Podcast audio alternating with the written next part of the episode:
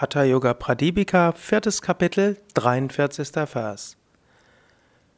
Atta Kechari Savyadakshina Nadisto Madhye Charati Marutaha Tishtat Kechari Mudra Tasminstanena Samshayaha.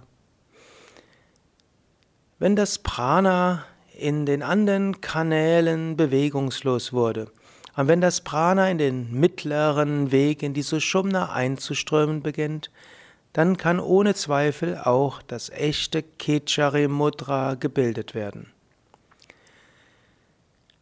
Kechari Mudra ist eine andere Weise, mystische Erfahrungen auch im Alltag zu machen.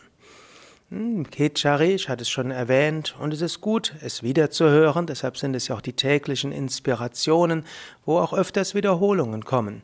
Kechari heißt, du richtest deine Zunge nach hinten, du schaust nach oben und du spürst nach oben.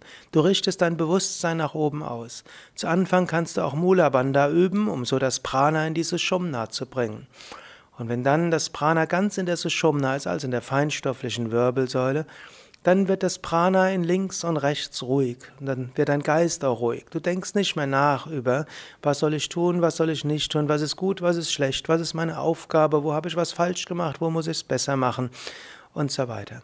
Diese Gedanken sind im Alltag auch wichtig. Aber wenn du eine mystische Erfahrung machen willst, gehst du jenseits davon.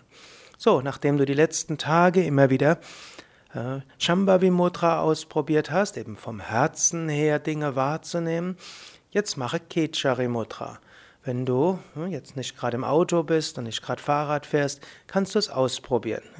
Du kannst die Zunge nach oben und hinten geben, die Zungenspitze zum weichen Teil des Gaumens Richtung Kehle. Du kannst die Augen nach oben ausrichten. Du kannst auch den Kopf leicht nach hinten geben. Und du kannst versuchen, dein Bewusstsein ganz nach oben zu bringen. Augen können dabei geschlossen sein oder auch offen sein.